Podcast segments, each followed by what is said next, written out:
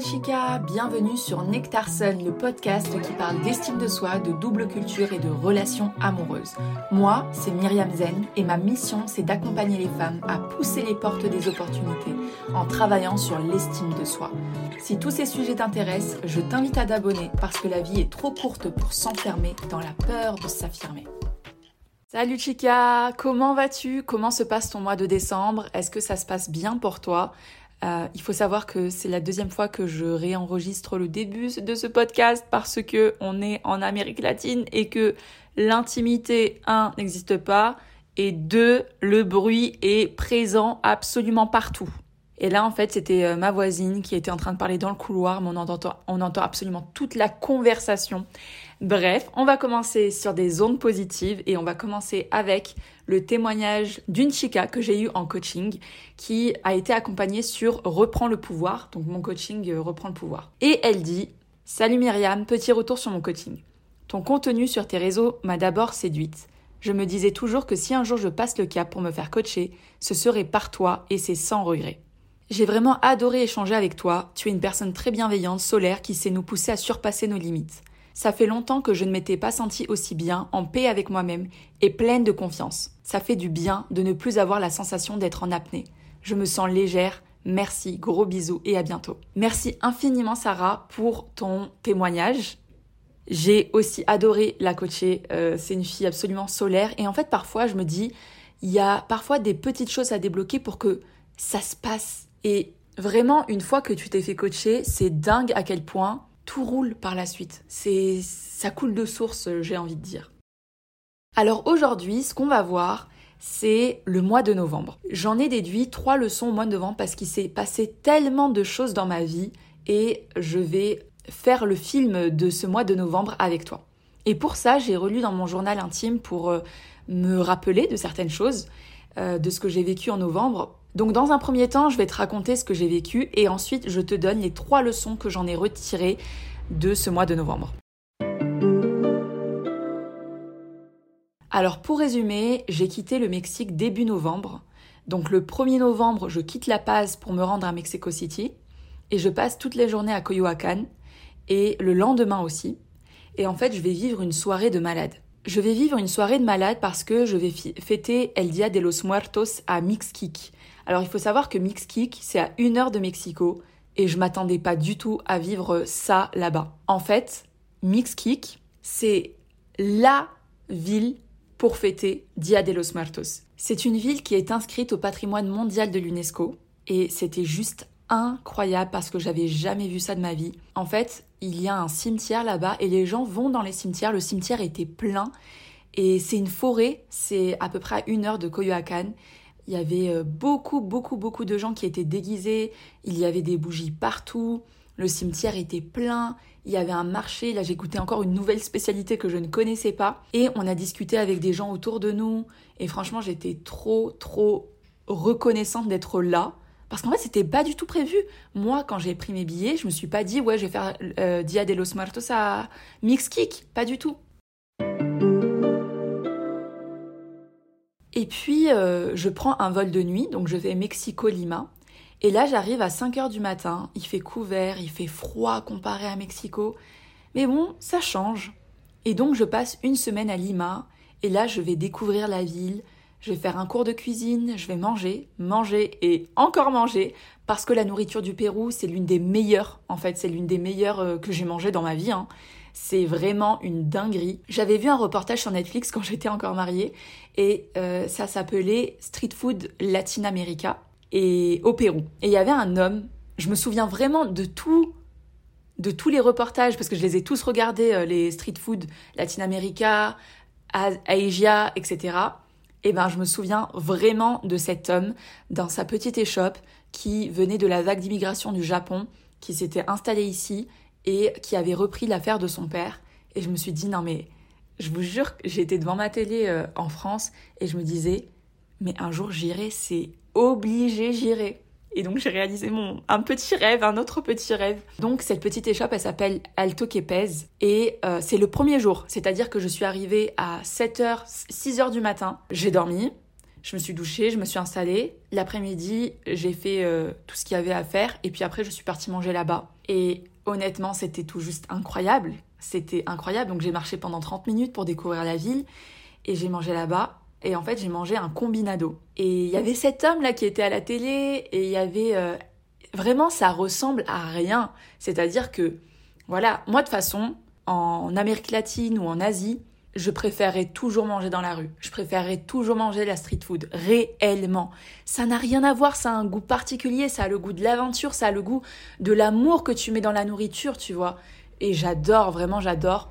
Et donc dans ce combinado, il y avait euh, un ceviche, de l'octopus frit, du riz avec des fruits de mer, c'était tellement délicieux waouh, vraiment waouh. Dans la nourriture péruvienne, c'est incroyable, vraiment c'est incroyable. J'ai aussi mangé un casse-croûte. En fait, j'avais pris un tour pour euh, tester la street food à, à Lima avec une petite jeune trop adorable, vraiment trop adorable. Et j'avais mangé donc euh, ce casse-croûte, on était parti au port. Elle m'a dit voilà, bah, les pêcheurs le matin ils mangent ça. Et c'était du poisson frit avec du persil et des oignons et de la sauce rouge. Ça ressemblait à l'arissa, mais pas, c'était pas l'arissa et ça m'a fait vraiment penser au casse-croûte tunisien. Et c'était tellement bon, genre tellement bon. Désolée, ça commence à être une revue culinaire le truc, mais vraiment, ce que je retiens de Lima et de ce que j'ai vu et de ce que j'ai fait, c'est la nourriture. Elle est juste incroyable. Et donc j'avais pris euh, ce, ce street food, mais j'ai aussi pris un cours de cuisine parce que je me suis dit, attends, je suis en Amérique latine, dans un pays magnifique et où la nourriture est trop bonne, il faut que je fasse un cours de cuisine. Donc je suis partie, j'ai fait un cours de cuisine, j'arrive toute seule. Et là, en fait, on est trois. Je suis avec un couple. Cet homme euh, s'appelle Walter, il est brésilien. Et cette fille s'appelle Laetitia et elle est brésilienne. Dans le cours de cuisine, euh, vraiment, ça se passe trop bien et tout. On fait tout ensemble, etc. Et donc euh, Walter, lui, vit aux États-Unis. Et elle, cette fille, elle vit à Buenos Aires. Et je lui dis, quoi, tu vis à Buenos Aires? Mais j'y vais dans quelques jours là. Et elle me dit, mais passe-moi ton numéro, il faut que je te fasse découvrir la ville, il faut que je te fasse découvrir ça, etc. J'étais là, waouh, comment Dieu fait tellement bien les choses, c'est incroyable. Parfois, tu fais des activités et tu te retrouves avec des gens qui vont faire partie de ta vie, parce que cette fille, après, elle a fait partie de ma vie, quoi. En Argentine, je l'ai revue. Euh, c'était ma copine, enfin, c'était devenu une amie, quoi. C'était devenu une amie. Une semaine après avoir fait Lima, avoir vécu vraiment la vie euh, des personnes qui vivent à Lima et avoir euh, vraiment profité des jardins qui sont magnifiques. Mais la seule chose, c'est qu'il fait froid pour moi, j'ai froid. Mais c'était vraiment une très belle expérience à vivre. Là, j'arrive en Argentine un matin, à l'aéroport, et je mets l'application Uber. Il n'y a pas de Uber. Ok. Je me dis, bon, ben, je pense qu'il faut que je prenne un taxi et je pense que je vais peut-être me faire arnaquer. Vraiment, c'est la pensée qui me vient. Ça n'a pas loupé. En fait, je me suis fait voler. Concrètement, je me suis fait voler. Je n'avais que des dollars américains parce que quand j'étais au Mexique, j'ai rencontré un Argentin et il m'avait dit surtout, surtout, surtout, tu prends des dollars, achète des dollars ici et change-les quand tu, quand tu es en Argentine parce que il y a deux marchés du dollar. Il y a le dollar officiel et il y a le blue dollar. Donc en fait, moi j'avais mes dollars et je pouvais pas les changer à l'aéroport, clairement parce que c'était euh, le taux officiel et j'allais me faire arnaquer.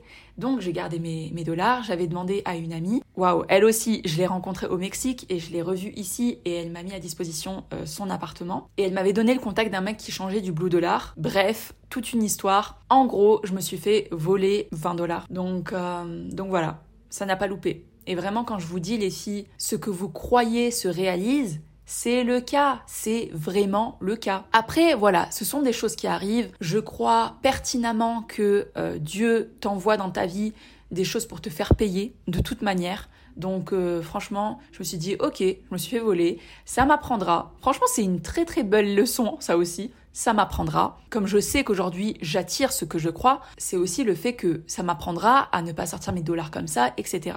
Bref, il y a des gens malhonnêtes partout, je pense que tu le sais. C'est des choses qui arrivent en fait, tu vois. Et pendant un jour, j'étais là, non mais il est sérieux, il m'a volé, etc. Et après, je me suis dit, mais en fait, ça sert à rien d'avoir des pensées comme ça. Genre, Dieu fera le reste. Réellement, Dieu fera le reste. Mais sinon, je suis partie voir le lac des cygnes au théâtre. j'ai eu l'occasion, c'était incroyable, c'était pas du tout prévu. Ça m'a ouvert à d'autres choses en fait. J'ai visité des musées magnifiques, les jardins aussi étaient très très beaux. J'ai beaucoup mangé de façon surprenante beaucoup mangé de la nourriture arabe parce que il y a beaucoup de nourriture arabe, arménienne, turque, de Middle East quoi. Et ça c'était super. Passons maintenant aux trois leçons que j'en ai retirées de ce mois de novembre extrêmement riche, réellement très très riche. Leçon numéro 1. Il y a plus de gens qui te veulent du bien que de gens qui te veulent du mal.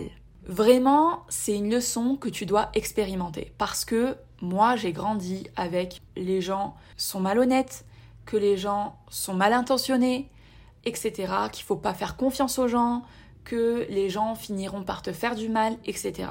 Mais l'expérience me le montre. Il y a plus de gens qui te veulent du bien que des gens qui te veulent du mal. Et vraiment, c'est l'expérience qui parle. À part ce taxi véreux, je ne suis tombée lors de ce mois que sur des gens qui ont pris soin de moi, qui m'ont donné tellement de conseils, qui m'ont donné tellement de recommandations, qui m'ont accueilli chez eux, qui m'ont raconté leurs histoires, qui m'ont offert des cadeaux, qui m'ont offert des cadeaux. Mais genre j'étais choquée, genre c'est on, on, se connaît depuis trois semaines et tu m'offres des cadeaux, mais waouh Alors qu'on se connaissait depuis très peu de temps, tu vois. Alors que j'ai toujours grandi avec cette phrase qui dit ne fais confiance à personne, les gens sont mal intentionnés, etc. Bien sûr, il existe des gens mal intentionnés, on n'est pas dans le monde des bisounours, effectivement, tu vois. Mais c'est une minorité. Si je devais donner un pourcentage, et ça c'est totalement subjectif, c'est vraiment moi, je dirais que 50% des gens ont une bonne intention, 45% sont neutres, genre euh, ni ils t'aideront, ni ils feront rien en fait, ils sont neutres, et 5% des gens sont vraiment mal intentionnés.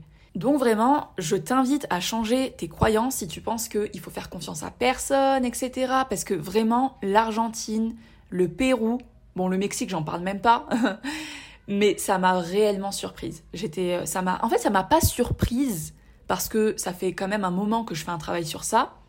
Mais tes pensées, c'est ce qui va se réaliser. Donc fais attention à tes pensées, tu vois. Voilà, ça c'était la, la leçon numéro 1. En tout cas, je fais une petite pause pour te dire que si cet épisode t'a plu, n'hésite pas à me le faire savoir réellement en mettant 5 étoiles au podcast. Ça ne nécessite aucune inscription, réellement aucune inscription. Tu peux le faire sur Spotify, sur Deezer, j'imagine, je sais pas, mais aussi sur Apple Podcast. Et n'hésite pas à mettre un avis sur Apple Podcast parce que franchement, ça fait trop plaisir, ça m'aide à voir euh, ce que je peux améliorer, etc. Leçon numéro 2, tu es capable de tout. Tu es capable de tout. réellement, novembre, en ayant été dans trois pays différents, ça m'a réellement conforté dans le fait que je pouvais, que j'étais capable, que j'étais capable de tout faire. Je le savais, mais l'expérience, l'action, quand les choses t'arrivent, c'est là où tu te dis non mais en fait, je suis vraiment capable. Et toi aussi en fait, tu es capable. T'es carrément capable. C'est juste qu'aujourd'hui, il faut faire le premier pas pour te confronter à ce qui te fait peur. Parce que ne crois pas que je suis partie du Mexique en me disant ouais, ça va être trop bien, je suis pas stressée, etc. Euh, non, pas du tout. En fait, quand tu es digital nomade, ce qui est le plus difficile, je pense, hein, c'est de t'organiser entre ton travail et ton temps libre. Il y a beaucoup de choses à découvrir, à explorer, mais en même temps, il y a le travail. Et la leçon, c'est que je suis capable de m'organiser, je suis capable autant de travailler en full concentration pendant plusieurs heures et de me libérer du temps. Mais ça, ça demande de l'organisation. Et je n'ai jamais été aussi productive. Réellement, c'est incroyable de dire ça, mais je n'ai jamais été aussi productive et organisée qu'au Pérou et en Argentine. Pourquoi? Parce que je n'avais pas le choix. Chaque jour, je me disais, ok, là, tu as 24 heures, comment tu vois ton temps? Comment tu vois ton temps. Et c'est aussi là-bas où j'ai passé beaucoup moins de temps sur les réseaux sociaux. En fait, mi-novembre, j'ai pris une décision radicale. Je me suis fait un plan pour arrêter de perdre mon temps bêtement. Et finalement, en novembre, j'ai lu deux gros livres. Et ça, pourquoi? Parce que j'ai arrêté Netflix à partir de mi-novembre. TikTok, je n'y allais plus. Je m'autorisais seulement un jour dans la semaine. Instagram, j'ai limité à une heure par jour. J'écoutais beaucoup moins de musique et beaucoup plus de podcasts ça fait que je me réveillais beaucoup plus tôt et que mon temps était beaucoup mieux utilisé. Et là, j'ai vu des choses changer. Alors il faut savoir qu'aujourd'hui, Netflix ne me manque pas du tout. Je préfère lire, mon temps est beaucoup mieux investi. Après, ça ne veut pas dire que je vais quitter pour tout le temps euh, Netflix, etc. Pas du tout. Là, je me vois bien, la dernière semaine de décembre, me regarder une série ou un film ou un documentaire, euh, des choses sur Netflix, parce qu'en plus, la chambre euh, que j'ai en ce moment, elle est super bien aménagée. Il y a une télé dans la chambre juste en face. Donc, en fait, tout est dans la mesure. Ça ne veut pas dire que tu dois être radical.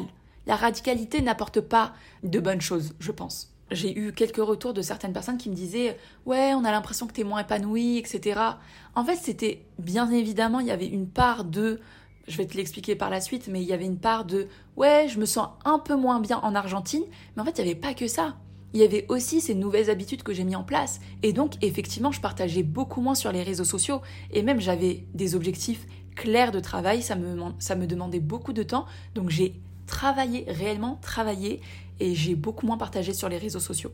Et même au début, moi j'avais peur. Parce que c'est pas pareil que de vivre six mois à La Paz, au Mexique. Non, là j'avais des contraintes administratives, j'ai dû faire des tests PCR, euh, j'ai dû découvrir de nouvelles euh, villes, de me créer de nouvelles habitudes, où est-ce que je vais laver mon linge, etc. En fait, quand tu es digital nomade, il y a plein de questions que tu ne te poses pas quand tu es sédentaire, réellement. Mais c'est un choix après, tu vois, c'est un choix. Il y a des gens qui aiment, il y a des gens qui n'aiment pas. Je suis totalement consciente que ben, ça convient pas à tout le monde. Mais vraiment, je me suis rendu compte, en moi me confrontant à ma capacité à sortir de ma zone de confort, parce que c'était ça en fait. C'était ça le deal, c'était aujourd'hui, tu quittes le Mexique pour sortir de ta zone de confort. Et vraiment, les gens ne savent pas les trésors qu'ils ont en eux jusqu'à ce qu'ils soient confrontés à de la nouveauté, à de la sortie de zone de confort, etc. Parfois, tu sais pas jusqu'à ce que tu passes à l'action, jusqu'à ce que, bam, tu le fasses. Je me suis rendu compte que, ah ouais, mais en fait, tu es capable de faire des choses de fou. Leçon numéro 3. Ne reste pas là où tu ne te sens pas bien. Tu perds ton temps. Vraiment, la leçon numéro 3, c'est arrête de perdre ton temps là où tu ne te sens pas bien. Je pense que tu le sais, aujourd'hui je suis à Medellín en Colombie parce que je ne me sentais pas comme je le voulais à Buenos Aires. Je me sentais pas à ma place. Déjà, je me suis rendu compte encore plus que je n'aime pas les grandes villes et en fait, ça ressemble énormément à l'Europe. Il faut savoir que Buenos Aires, ça ressemble à Paris. Un jour, j'ai discuté avec un serveur et je lui disais ouais, mais ça ressemble beaucoup à Paris et il me disait mais est-ce que tu sais que Buenos Aires, ça a été construit avec une photo de Paris? Donc euh, ça m'étonne pas du tout. Mais en même temps, tu dois te sentir à la maison. Mais non, je me sens pas à la maison. Je n'aime pas Paris. ouais, donc ça ressemble beaucoup à l'Europe. Et il faut savoir que euh, en Argentine, il y a. Euh, j'avais lu qu'il y avait moins de 2% d'autochtones, d'Indiens, de, personnes qui sont réellement d'Argentine. Et vraiment, l'histoire d'Argentine, il faudrait davantage en parler. Je te, recommande de, te renseigner dessus ils ont tué beaucoup, beaucoup, beaucoup, beaucoup d'autochtones. Je sais même pas si on peut parler de génocide, hein, clairement, mais effectivement, la majorité des Argentins sont de descendance italienne, française, germanique et arménienne. Et donc ça, c'est triste en fait. C'est triste de voir que l'Argentine, elle a supprimé les Indiens. Elle a supprimé les populations autochtones. C'est grave, vraiment c'est grave. Et c'est pour ça que c'est intéressant d'aller dans les musées quand tu vas dans une nouvelle destination. Il faut pouvoir le faire pour pouvoir en parler et pour euh, ne jamais oublier ce qui s'est passé. Mais en revanche, j'ai adoré au début parce que j'étais dans l'appartement d'une amie. Et cette fille est incroyable. Et je sais pas si je t'ai déjà raconté l'histoire, mais un jour, je pars à la plage au Mexique. Et là, on descend à la plage. Et là, il y a euh, un homme dans une voiture qui nous dit Ouais, je vais, descendre à la plage, il faut marcher 15 minutes. Est-ce que tu veux pas que je t'accompagne? Que je vous accompagne? Et là, on dit ouais. Et on descend, on descend, on descend dans la voiture. Et là, il y a deux filles. Et ils leur proposent la même chose. Et elles disent ouais. Et donc là, on se retrouve euh, tous les cinq dans la voiture. Et on va sur la plage. Le chauffeur part. Et là, en fait, on se retrouve à parler, etc. Et cette fille s'appelle Flore. Elle est euh, argentine. Et euh, elle m'a mis à disposition son appartement. C'est incroyable comment la vie est faite. C'est-à-dire que cette fille, je l'ai rencontrée une après-midi au Mexique et finalement, je me retrouve quelques mois après dans son appartement. Waouh Enfin, je sais pas comment t'expliquer, c'est dingue. Dieu fait tellement bien les choses. Et en fait, son appartement, il était super bien. Je me sentais vraiment, vraiment, vraiment comme à la maison. Il y a des jours où je ne sortais pas. Et ça, c'est quelque chose qui ne m'arrive, qui ne m'arrivait que très, très, très rarement au Mexique. Euh, quand il y avait euh, des tempêtes, ouais, là, je sortais pas. Mais c'était tellement rare. En tout cas, je ne regrette pas du tout d'avoir fait Buenos Aires. C'est une ville, en fait, où tu bosses, tu vois, où tu bosses. Mais pour y vivre, non. Et donc là, je me suis retrouvée un peu dans un dilemme où je me suis dit, est-ce que je vais dans une autre ville en Argentine ou est-ce que je pars directement en Colombie? Parce que je m'étais dit au Mexique, si t'aimes pas l'Argentine, bah tu pars en Colombie. Les Argentins sont vraiment adorables, réellement adorables. J'ai pu vivre une partie de la Coupe du Monde là-bas et ça c'était la folie, vraiment c'est la folie. Euh, après, pour manger, honnêtement, comme la grande majorité des Argentins sont des Italiens, tu manges des pâtes, tu manges des pizzas, des très bonnes pâtes et des très bonnes pizzas d'ailleurs. Ils mangent beaucoup de viande. Les Argentins mangent beaucoup de viande. Et donc en fait, désolé, hein, c'était Argentine, mais j'ai pas trouvé qu'il y avait une gastronomie incroyable quoi. Et donc à un moment, je me suis demandé, est-ce que tu vas dans une autre ville ou est-ce que tu pars directement pour la Colombie? Et en fait, euh, l'Argentine c'est tellement un grand pays que je me suis dit, écoute, si jamais Dieu te donne encore la vie, tu reviendras, mais cette fois-ci pour voyager. Et vraiment, moi, je pense que l'Argentine, c'est bien pour voyager. Et donc, j'ai décidé de partir pour la Colombie, à Medellín. Et vraiment, c'est la meilleure décision que j'ai prise. C'est la meilleure décision. Le truc, c'est pas que j'étais malheureuse ou que j'étais éteinte, etc. J'étais bien. Parce que ton équilibre intérieur, c'est ça qui compte, tu vois. Mais je pouvais être encore mieux. Je pouvais me sentir encore mieux et j'ai lâché prise. Et j'ai arrêté d'être dans la FOMO, the fear of missing out, c'est ça FOMO? The fear of, missing out, c'est le fait d'avoir peur de rater quelque chose. Et en fait, je me suis dit non, non. En fait, je me suis dit si jamais un jour, si jamais demain tu meurs, qu'est-ce que tu aimerais faire? Et en fait, je me suis dit, bah non, euh, je préfère partir en Colombie.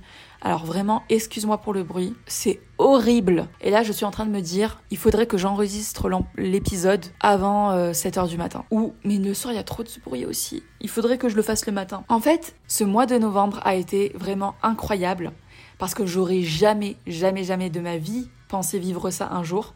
Mais attention, je ne me vois pas du tout vivre ça tous les mois jamais. Parce que moi, j'aime m'ancrer, j'aime avoir une routine même quand je suis ailleurs, j'aime vivre la vie, euh, la ville pendant plusieurs semaines, voire plusieurs mois. En fait, j'aime vivre comme un habitant, tu vois. Et en fait, ça m'a encore plus convaincu de ça. Pour terminer, voilà, ça c'est les trois leçons. La leçon numéro 1, il y a plus de gens qui te veulent du bien que de gens qui te veulent du mal. La leçon numéro 2, tu es capable de tout. Et la leçon numéro 3, ne reste pas là où tu ne te sens pas bien, tu perds ton temps. Si jamais tu devais mourir demain et que tu le savais, est-ce que tu serais bien toujours dans le même environnement dans lequel tu vis aujourd'hui? C'est ça en fait. Et finalement, j'en ai parlé avec le proprio de mon ancien Airbnb et je pensais vraiment être la seule à vivre ça, mais non.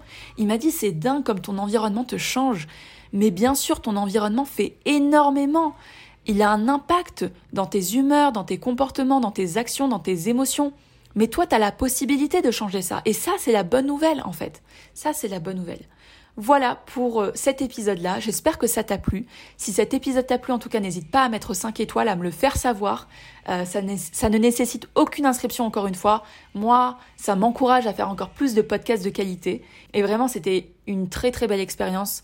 Et sur ces beaux mots, je te souhaite une excellente semaine, une excellente journée. Et je te dis à très bientôt. Hasta luego, chica!